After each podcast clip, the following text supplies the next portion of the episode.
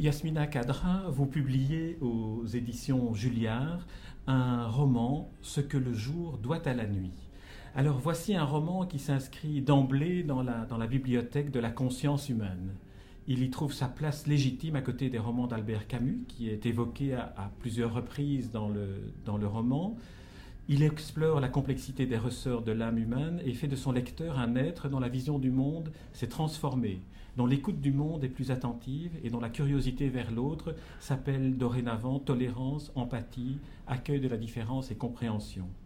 C'est cela le rôle de la littérature, Yasmina Kadra, transformer celui qui s'engage en elle, y compris le lecteur? Le véritable rôle de la littérature, c'est, de construire des passerelles entre les uns et les autres. Et puis, elle permet aussi de, de nous enrichir.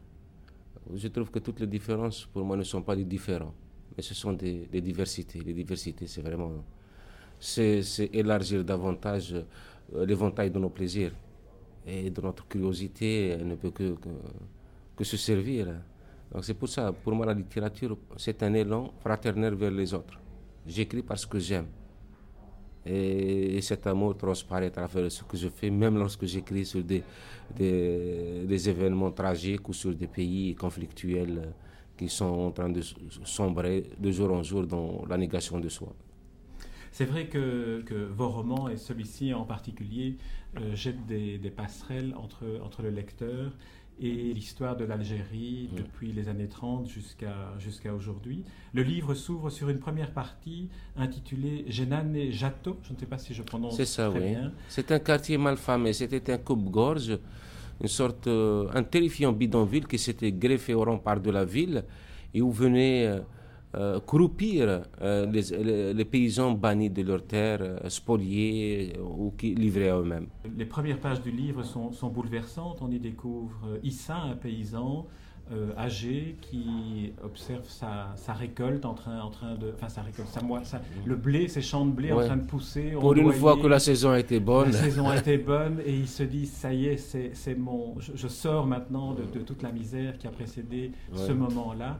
Et puis, un, bon, on peut le dire. Le catastrophe, Une catastrophe arrive, une catastrophe criminelle humaine, délibérée, humaine. délibérée en plus arrive.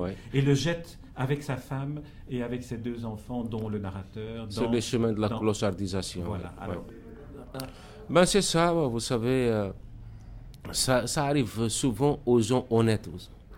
Et c'est comme si euh, même le destin est allergique à l'honnêteté des hommes, à leur, à leur, à leur courage. C'est comme si le destin euh, essaie de se prouver qu'il est le plus fort.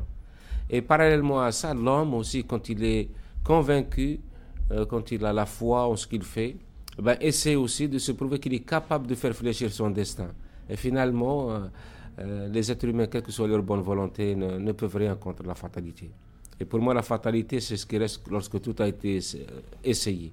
Et dans, et dans le destin de cet homme, il s'agit surtout de fatalité. Il s'agit de, fatalité. En plus, ce qui est très émouvant dans votre roman, c'est que celui qui raconte est au début du livre un petit garçon de, 10 ans. Oui, qui porte ses 10 ans comme autant de fardeaux, attention. Absolument, oui, oui, ça, c'est une, ah, une, très belle phrase dans, le livre. C'est vrai qu'il est là et on, le, on, le, voit, et par cette phrase-là, effectivement, on sent que... Il sait déjà qu'il va hériter de quelque chose de très de, très difficile, de très pénible. Son père ne, veut, ne veut, pas le confier à un, oncle qui serait prêt, enfin, au frère du père, qui serait prêt à le prendre en charge et à le sortir de, cette euh, misère dans laquelle ils sont en train de sombrer. Est-ce que votre livre n'est pas un livre aussi sur la honte? Si, si, au départ, c'est la honte qui est là, véritablement. Et ce père refuse de l'admettre parce qu'il ne la mérite pas. Il a essayé, c'est pas, pas un paresseux, c'est pas c'est pas un, un couard, c'est quelqu'un qui s'est vraiment battu jusqu'au bout pour, pour, pour rester dans la dignité, pour gagner honnêtement sa vie, mais euh, la fatalité a voulu qu'il perde. Et donc, oui, c'est vrai que le père a honte.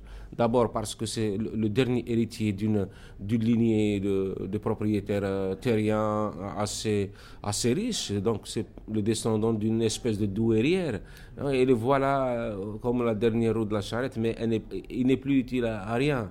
Il, ne peut que constater l'émiettement de cet empire qui a, qui a pourtant qui a osé tenir tête même à, la France pendant, pendant des, décennies, des générations. Et bien sûr, il, reçoit cela comme, comme une malédiction, parce qu'il a été le dernier. Et puis il essaye de euh, revenir. Il veut reconstruire cet empire, mais il n'a plus les moyens ni le temps. Vous avez cette euh, non-prise de position pour un camp ou pour l'autre qui fait que vous pouvez les observer avec un, avec un regard humaniste. Absolument. Non, il faut être loyal. Si vous savez, quand on est dans la haine, on ne peut pas trouver, déceler euh, des qualités chez l'autre.